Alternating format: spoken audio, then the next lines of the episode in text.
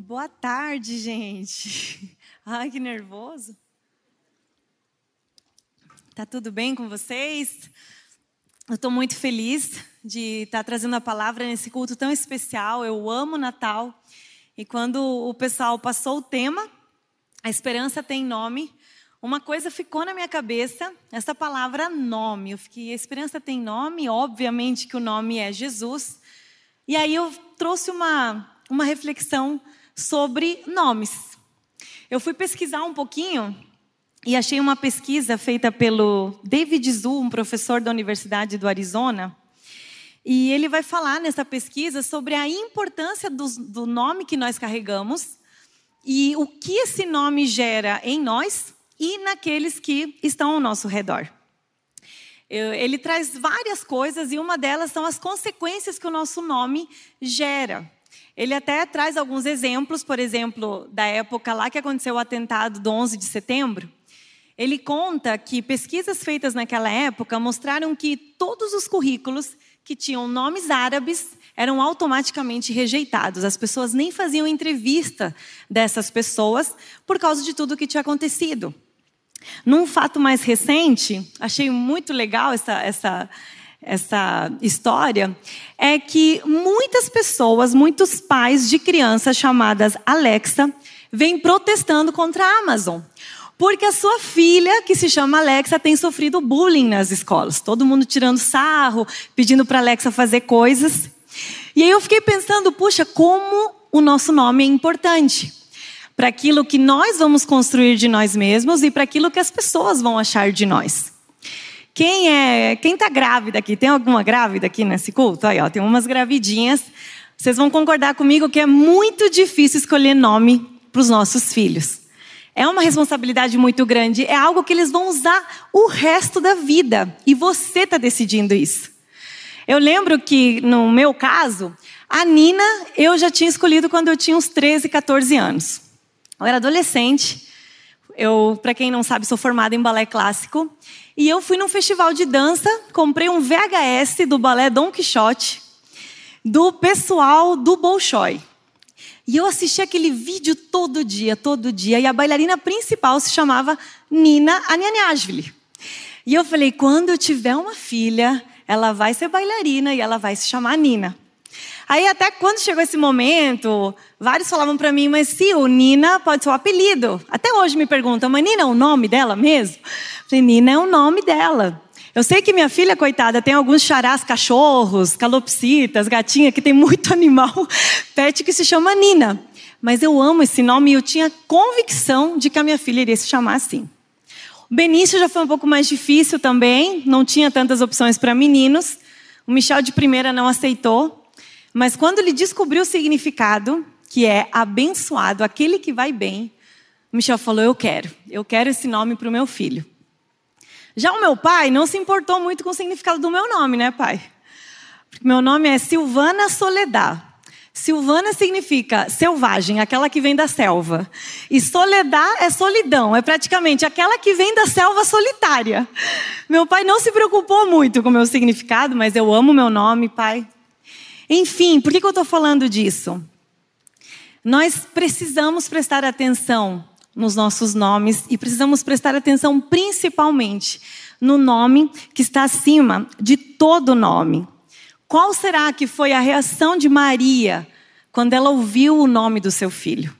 Abra sua Bíblia lá em Lucas, capítulo 1. Nós vamos ler do, do versículo 26 até o 40. Esse é o relato básico que todos nós precisamos ler nessa época de Natal. Então, abra sua Bíblia e acompanha comigo ali a partir do versículo 26. No sexto mês, Deus enviou o anjo Gabriel a Nazaré, cidade da Galileia, a uma virgem prometida em casamento a certo homem chamado José, descendente de Davi. O nome da virgem era Maria. O anjo, aproximando-se dela, disse: Alegre-se, agraciada, o Senhor está com você. Maria ficou perturbada com essas palavras, pensando no que poderia significar esta saudação. Mas o anjo lhe disse: Não tenha medo, Maria. Você foi agraciada por Deus. Você ficará grávida e dará à luz um filho, e lhe porá o nome de Jesus. Ele será grande e será chamado Filho do Altíssimo. O Senhor Deus lhe dará o trono do seu pai Davi, e ele reinará para sempre sobre o povo de Jacó. O seu reino jamais terá fim. Perguntou Maria ao anjo: Como acontecerá isso se sou virgem? O anjo respondeu: O Espírito Santo virá sobre você, e o poder do Altíssimo a cobrirá com a sua sombra. Assim, aquele que há de nascer será chamado Santo, Filho de Deus. Também Isabel, a sua parenta, terá um filho na velhice. Aquela que diziam ser estéril já está em seu sexto mês de gestação, pois nada é impossível para Deus. Respondeu Maria: Sou serva do Senhor, que aconteça comigo conforme a tua palavra. Então o anjo a deixou. Naqueles dias, Maria preparou-se e foi depressa para uma cidade da região montanhosa da Judéia, onde entrou na casa de Zacarias e saudou Isabel. Hoje eu queria falar dessa mulher tão especial, a mãe do nosso Salvador. Eu quero falar da Maria e de três reações que ela teve depois de ouvir o nome de Jesus. Mas antes de falar das reações sobre a Maria, eu queria falar um pouquinho sobre quem ela era. Às vezes, muitos de nós, por causa de muitas crenças, temos até medo de falar da Maria. Não, não fala muito da Maria, não fala muito da Maria. Porque alguns colocam a Maria num lugar onde ela não deve estar, mas muitos de nós também não honramos a Maria o quanto ela merece ser honrada por ter sido agraciada por Deus para ser a mãe do nosso Senhor. O Evangelho de Lucas vai contar ali no primeiro capítulo que seis meses depois do anjo Gabriel aparecer para Zacarias para falar que João Batista viria, ele teria um filho na velhice. Seis meses depois, ele vai se encontrar com Maria, numa cidade pequena chamada Nazaré. A Maria provavelmente era uma adolescente nessa época. E ela já estava noiva de José. Naquela época, o noivado não era um, um, um relacionamento ainda não tão sério. O noivado já era considerado um casamento, tanto que se você fosse desfazer o noivado, você precisaria fazer praticamente os mesmos processos de um divórcio. Gabriel, o anjo Gabriel, ele vai aparecer só três vezes na Bíblia. Vai aparecer para Daniel, para Zacarias e para Maria. Maria era uma mulher abençoada por Deus. A Maria, ela também vinha, ela, ela era descendente da linhagem de Arão e de Davi. Maria era virgem, noiva de José. Maria, depois a Bíblia vai mostrar ela como bendita entre as mulheres. Ela era uma mulher abençoada. Mais para frente a gente vai ver que ela acompanha Jesus durante todo o seu ministério e depois João vai cuidar dela depois que Jesus ressuscita. Mas enfim, essa mulher Deus olha para ela e fala: Eu quero ela. Eu quero que ela seja a mãe do meu filho. E a Maria, quando escuta essas notícias, provavelmente ela não saiu dançando tão lindo que nem a minha irmã dançou. Eu acho que num primeiro momento, a palavra diz que a Maria ficou perturbada. Um monte de coisa passou na cabeça dela. Meu Deus, eu nem sou, no... eu nem casei ainda, as pessoas vão achar que eu adulterei. O meu noivo não vai acreditar em mim. Estou grávida do Espírito Santo. Ele não vai acreditar nessa história. O que vai acontecer comigo? O que, que vai ser de mim agora? Mas pelo menos uma dificuldade ela não teve, que foi escolher o nome. Essa dificuldade ela não teve. O nome de Jesus já veio determinado. O anjo falou para ela: Olha, lá no versículo 31, você vai pôr o nome dele de Jesus. E junto com o nome ainda vieram alguns títulos. Lá no 32 vai falar: E ele também será chamado Filho do Altíssimo. No 35, ele também será chamado Santo, Filho de Deus. Você já pensou, você ouvir isso sobre o seu filho? Que o seu filho seria tudo isso? É impossível você não ficar perturbada, você não sentir um desconforto diante daquilo. E essa é a primeira reação de Maria que eu admiro. Que ela consegue enfrentar o desconforto. Ela poderia ter falado: não, não, não, escolheu errado, deixa embora, deixa eu seguir com os meus planos, deixa eu casar com José, ter filho do jeito normal. Mas Maria, ao receber aquela notícia, ela resolve obedecer. Ela sabia que seria desconfortável, ela sabia que seria difícil, mas mesmo assim ela fala: Eu sou serva do Senhor. que aconteça comigo conforme a tua palavra. Deus já te pediu algo difícil? Deus já pediu para você algo desconfortável que você fala: ah, não, Deus, agora não, eu não quero, não estou pronta para isso, eu não estou pronto para isso. Qual tem sido a tua atitude? Quando o nome de Jesus vem com uma missão para a tua vida, vem com algo difícil que vai gerar desconforto, que não vai ser fácil, será que você olha e fala: Eu sou serva do Senhor, eu sou servo do Senhor, que aconteça comigo conforme a tua palavra? Eu entendo que a Maria realmente tinha seus motivos para ficar perturbada. Ela sabia o que aconteceria, mas ela não sabia como aquelas coisas aconteceriam. Você já pensou se naquele momento Maria resolvesse dar palpites para Deus? Ela falasse: Sim, Senhor, eu, eu, eu te obedeço, mas deixa eu te dar uma dica, tá bom? Achei tudo maravilhoso, gostei do nome, estava pensando em Samuel, mas tudo bem, já que, que o Senhor falou Jesus, vou aceitar. Vou ficar com esse nome, mas vamos esperar só mais um pouquinho? Daqui a pouquinho eu já estou casada, ninguém vai desconfiar que eu traí o meu marido. Eu e o José, a gente vai conseguir se planejar financeiramente. Vou ter um lugar bom para esse menino crescer. Ele vai poder nascer num lugar confortável. Espera só mais um pouquinho. Espera só mais um pouquinho. Quantos de nós, diante do chamado de Deus, queremos dar palpites para o Senhor? Diante daquilo que é desconfortável, a gente tenta deixar mais confortável, mais gostoso, mais aceitável para aquilo que está dentro da nossa realidade. Você precisa reagir bem ao desconforto. Você precisa entregar essa tua perturbação nas mãos do Senhor. Olha o que a palavra diz sobre dúvidas, sobre esses medos que vêm diante de um chamado de Deus. Lá em João 14:1, não se perturbe o coração de vocês, creiam em Deus, creiam também em mim. João 20, 27, Jesus disse a Tomé: Coloque o seu dedo aqui, veja as minhas mãos, estenda a mão e coloque-a no meu lado, pare de duvidar e creia. Em Lucas 24, 38, Jesus vai dizer: Por que vocês estão perturbados? Por que se levantam dúvidas no seu coração? Ao ouvir o nome de Jesus, não tenha medo de enfrentar o desconforto. Só quando a gente resolve obedecer, a gente começa a colaborar para que o plano de Deus se realize na nossa vida. Não tenha medo de enfrentar o desconforto que o Senhor vai colocar na sua frente. A segunda reação de Maria é que ao ouvir o nome de Jesus, ela começa a enxergar aquilo que parecia impossível. Olha o que diz lá no versículo 35. O anjo respondeu: O Espírito Santo virá sobre você, o poder do Altíssimo a cobrirá com a sua sombra. E aí ele vai terminar o relato falando: Eu fico imaginando a Maria já apavorada diante de tudo aquilo, e o anjo pensando: Bom, deixa eu contar alguma coisa boa para ela ficar mais calma. Ele olha para ela e fala assim: Maria, sabe Isabel? Aquela que não podia ter filhos, ela já está grávida do sexto mês. Talvez você está me vendo aqui falar e falar, ah, Sil, é fácil aí em frente o desconforto, mas você não sabe como está a minha vida, você não sabe tudo que eu tenho passado, você não sabe os problemas que essa, que essa decisão vai, vai trazer sobre a minha vida. Mas deixa eu te falar, quando nós obedecemos, quando nós conseguimos enfrentar esse desconforto, nós vamos começar a enxergar o impossível de Deus acontecendo.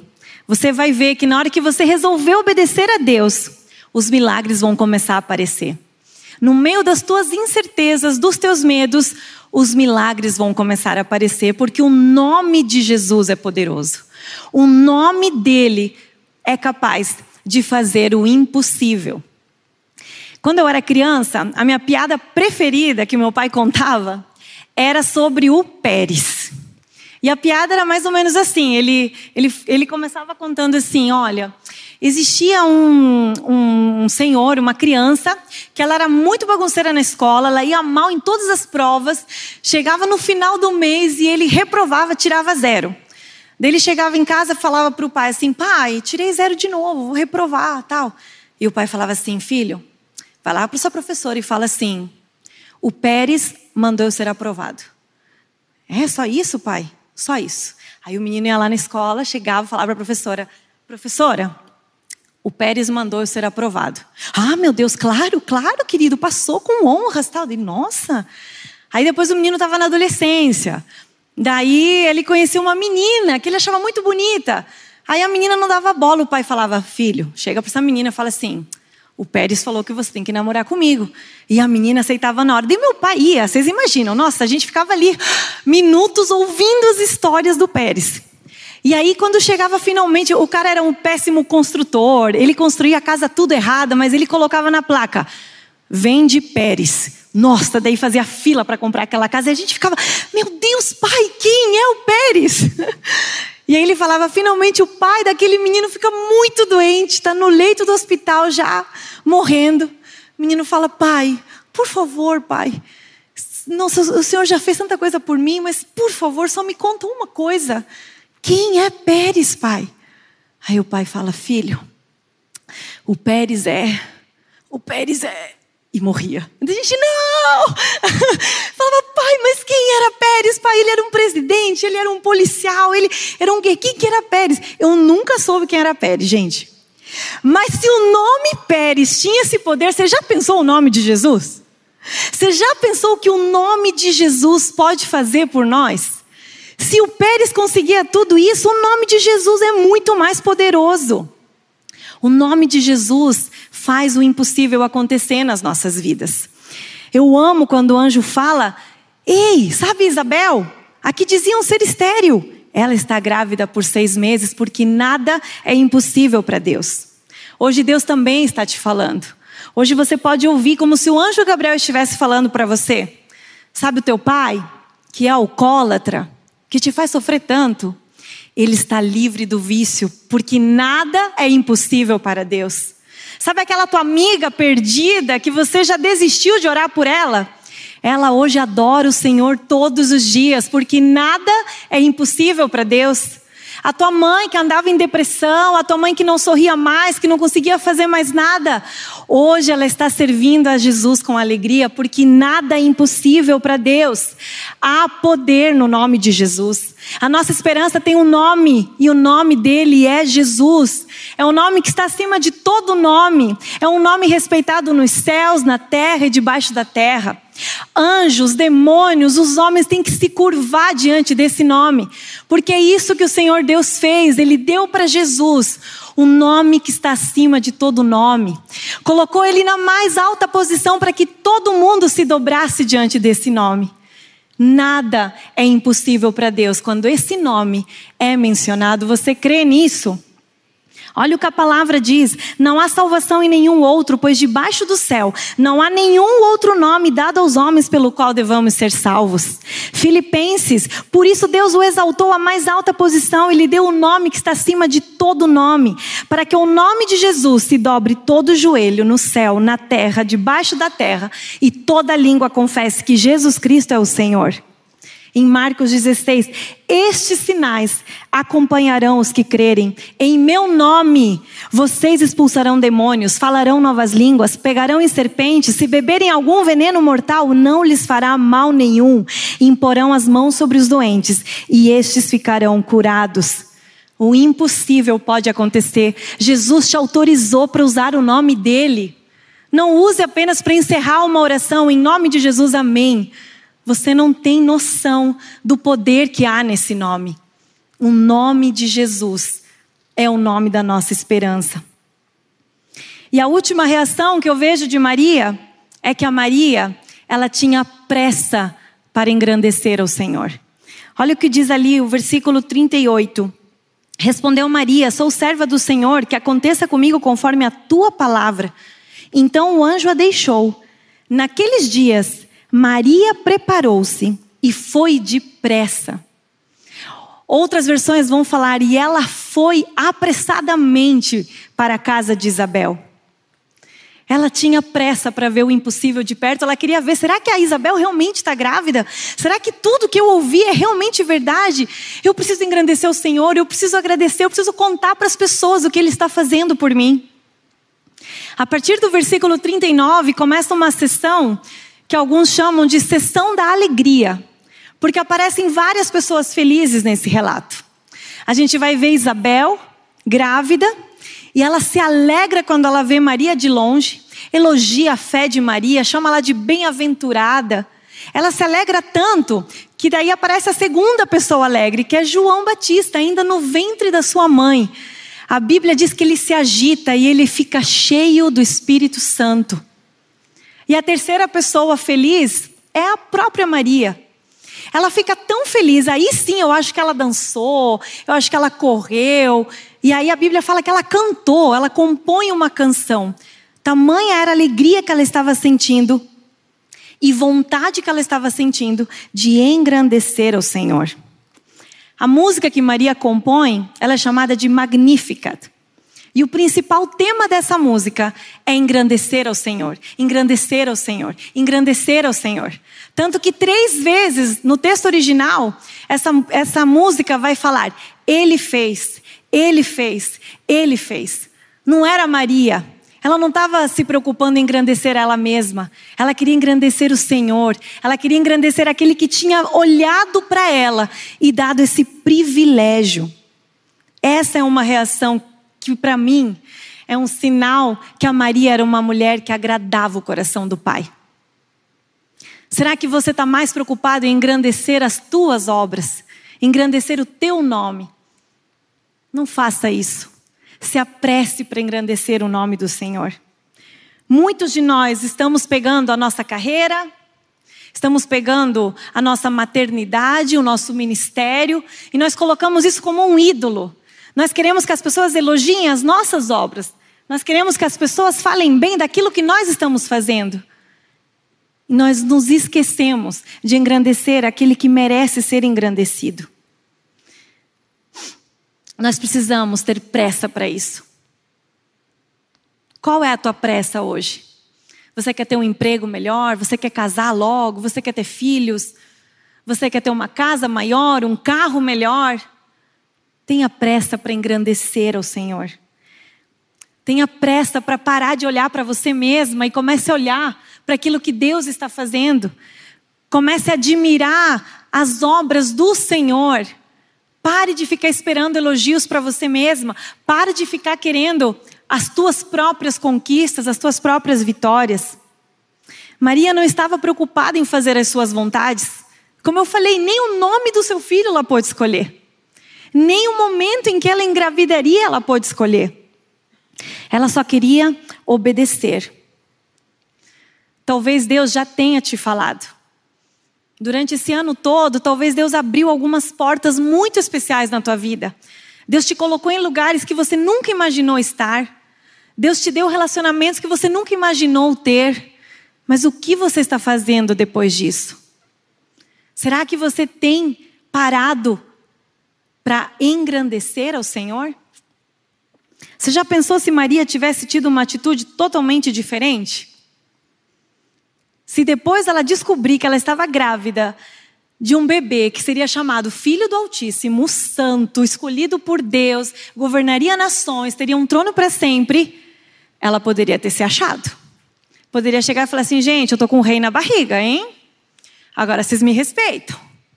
Agora, José, quero uma casa melhor. Eu não vou. Imagina ela grávida, ela teve que viajar 130 quilômetros para ganhar essa criança.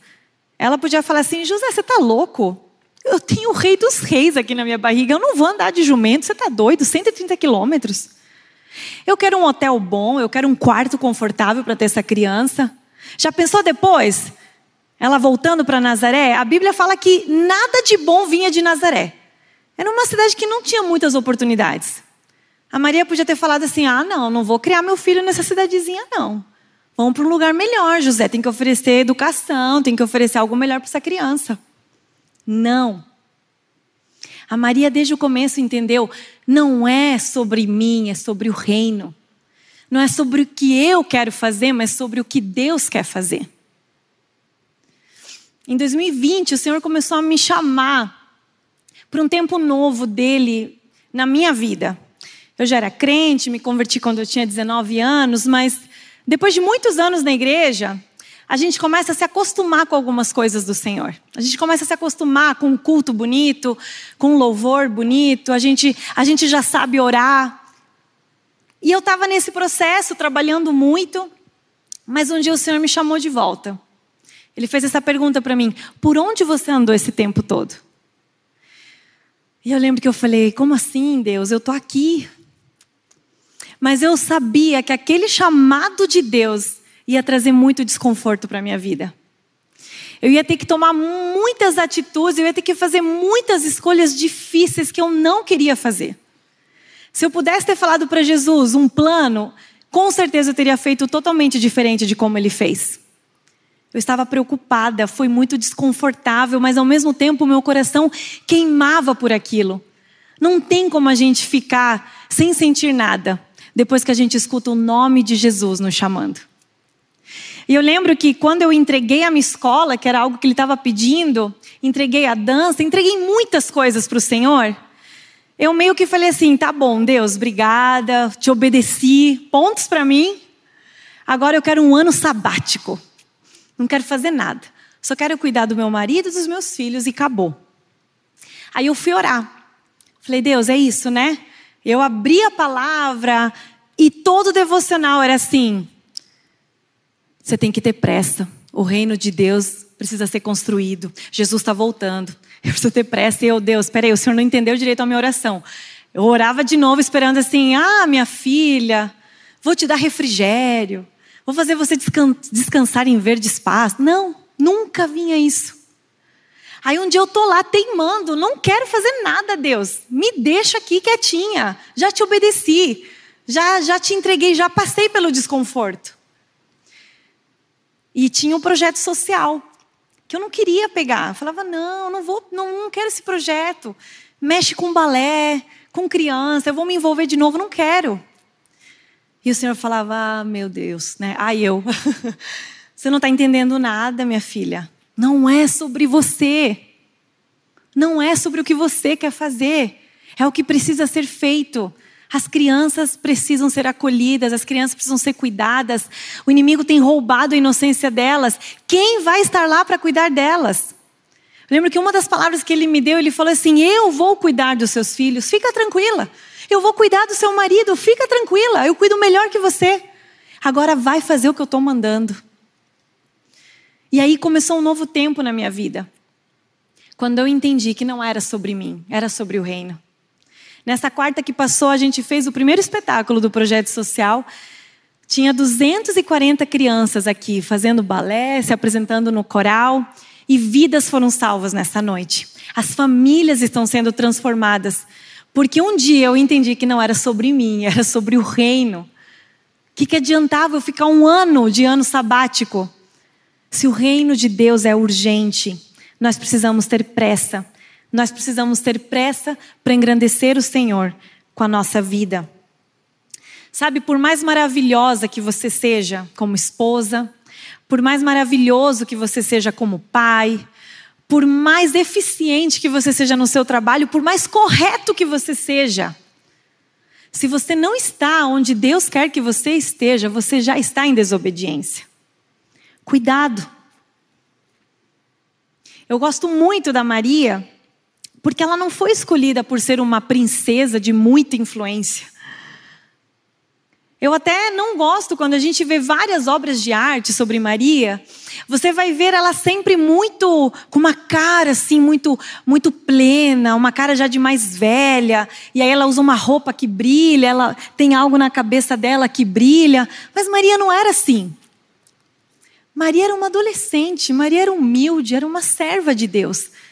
Ela não tinha nada de especial nela.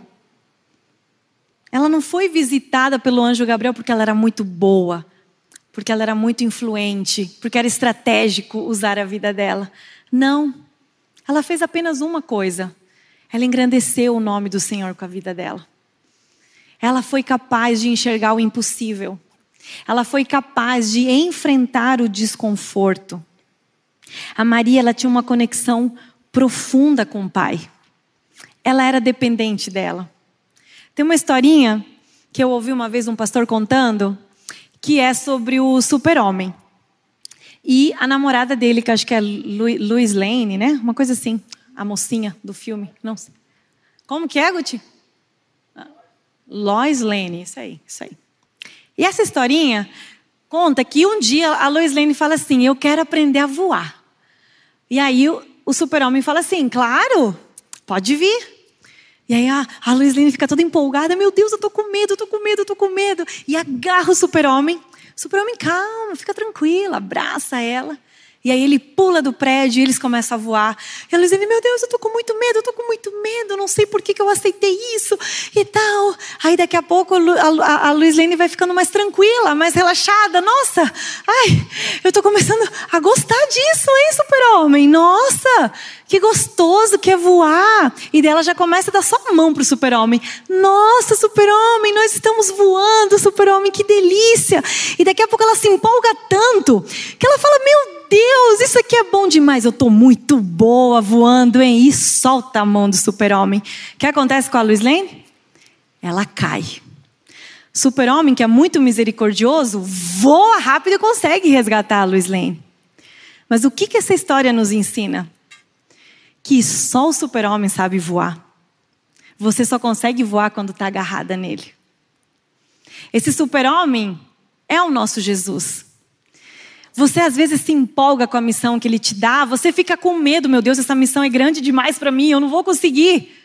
E você fica agarrado em Deus, você ora todo dia, você jejua, você faz campanha de oração, você faz vigília. Você fica muito crente para cumprir aquilo que o Senhor está te pedindo. Mas depois que você já sabe andar sozinha, você fala assim: é, até que eu sou bom, hein? Gente, eu mando bem nisso que eu estou fazendo, hein? Daqui a pouco você para de orar, daqui a pouco você para de buscar. E aquilo que era para ser construído agarrado em Deus, você agora está tentando construir sozinho. Cuidado, tenha pressa para engrandecer o nome do Senhor. Tenha pressa. Quando a gente resolve enfrentar o desconforto, quando a gente enxerga o impossível, quando a gente começa realmente a engrandecer ao Senhor, a vida não vai ficar maravilhosa. Não, as lutas vão vir os problemas vão aparecer, vai ser difícil. Nem sempre as pessoas vão compreender. A Maria fica três meses na casa de Isabel, mas depois ela tem que voltar para a cidade dela. Ela já vai estar três meses de gravidez. Quando ela voltar, todo mundo vai perceber que ela está grávida. A fofoca vai começar, todo mundo vai falar: olha, por que, que a Maria saiu tão rápido aquela vez? Voltou grávida, traiu José. É só nesse momento que Deus manda um recado para José, para José entender que realmente aquilo que estava acontecendo na vida da Maria vinha da parte de Deus. Mas não foi tão fácil. Geralmente, quando uma pessoa está grávida, a família faz uma festa. Eu lembro quando eu contei que eu estava grávida do Ben, a minha sogra ainda estava viva, a gente foi de noite lá. Quando a gente falou, a gente pulou na cama em cima dela, e fica aquela bagunça todo mundo fica feliz. Nossa, os meus pais não sabiam o que fazer quando a Nina veio, porque fi, finalmente vinha a neta menina. Mas Maria não teve isso. Nem o noivo aceitou. Depois, na hora do parto, quem é mulher aqui sabe, o parto é algo muito íntimo. Você quer no máximo o teu marido ali do lado e mesmo assim você quer matar ele. Maria não, ela teve o neném Apareceram pastores que ela nunca tinha visto. Apareceram três reis magos que ela nunca tinha visto. Apareceu até um coral de anjos cantando no céu. Você já pensou você naquela situação? E falando assim: o que, que é isso? Não foi assim que eu planejei. Depois, quando Maria vai apresentar o seu bebê no templo, eu já apresentei os meus filhos aqui na igreja. Eu lembro que eu comprei, separei aquela roupa da apresentação antes deles nascerem. Esse ele vai usar quando for apresentado na igreja. E o pastor vai orar por ele, e vai toda a família, a gente vai fazer uma festa, depois vamos sair para comer. Mas olha o que acontece com a Maria quando ela leva o seu bebê para o templo. Quando ela está lá, aparece o Simeão para dar uma profecia. E ele fala assim: Este menino está destinado a causar a queda e o surgimento de muitos em Israel, e a ser um sinal de contradição, de modo que o pensamento de muitos corações será revelado. Quanto a você, uma espada atravessará a sua alma. Você gostaria de ouvir isso no dia que você está apresentando o teu filho? Não. Depois Jesus já está com uns 12 anos, eles vão para a festa da Páscoa. O que acontece com Jesus? Ele se perde. Jesus se perde, fica três dias sumido. O que você faria com seu filho adolescente se ele fizesse isso? Nossa, quando eu encontrasse, eu ia falar: Benício, você tá louco? Como é que você desaparece? Como é que você não avisa a tua mãe? Como é? Eu estava aqui desesperada. O que, que você está fazendo, menino? E ainda o Benício vira para mim e fala assim: Mas por que você estava me procurando? Você não sabia que eu estava na casa do meu pai? Ah, não dá vontade de bater nesse Jesus, mas ele não era desobediente. A Bíblia fala que ele era obediente, mas fazia parte do plano de Deus. Lembra, não era sobre a Maria, era sobre o reino. Nessas, durante essas histórias que eu contei, tem uma frase que eu gosto muito que ela vai aparecendo aos poucos nos relatos. A Bíblia diz que Maria guardava todas essas coisas no coração. Ela não brigava com Jesus, como eu falei aqui. Ela não mandou os pastores embora do dia que o bebê nasceu. Ela não brigou com Simeão por ter dado aquela profecia tão pesada. A Maria guardou aquelas coisas no coração. E eu queria terminar essa mensagem falando isso para você. Talvez você esteja vivendo coisas que você não entende. Se você for compreender humanamente, você vai se frustrar, você vai brigar, você vai se perder. Existem situações na nossa vida em que nós precisamos simplesmente guardar no coração. Nós precisamos nos ajoelhar e engrandecer o nome do Senhor, mesmo sem saber o que Ele vai fazer. O meu convite para você hoje é: qual vai ser a tua reação diante do nome de Jesus? Você está disposto a enfrentar aquilo que é desconfortável? Você está disposto a enxergar o impossível? Você está disposto a engrandecer o nome do Senhor, mesmo que muitas vezes você tenha que fazer isso em silêncio, guardando isso no teu coração?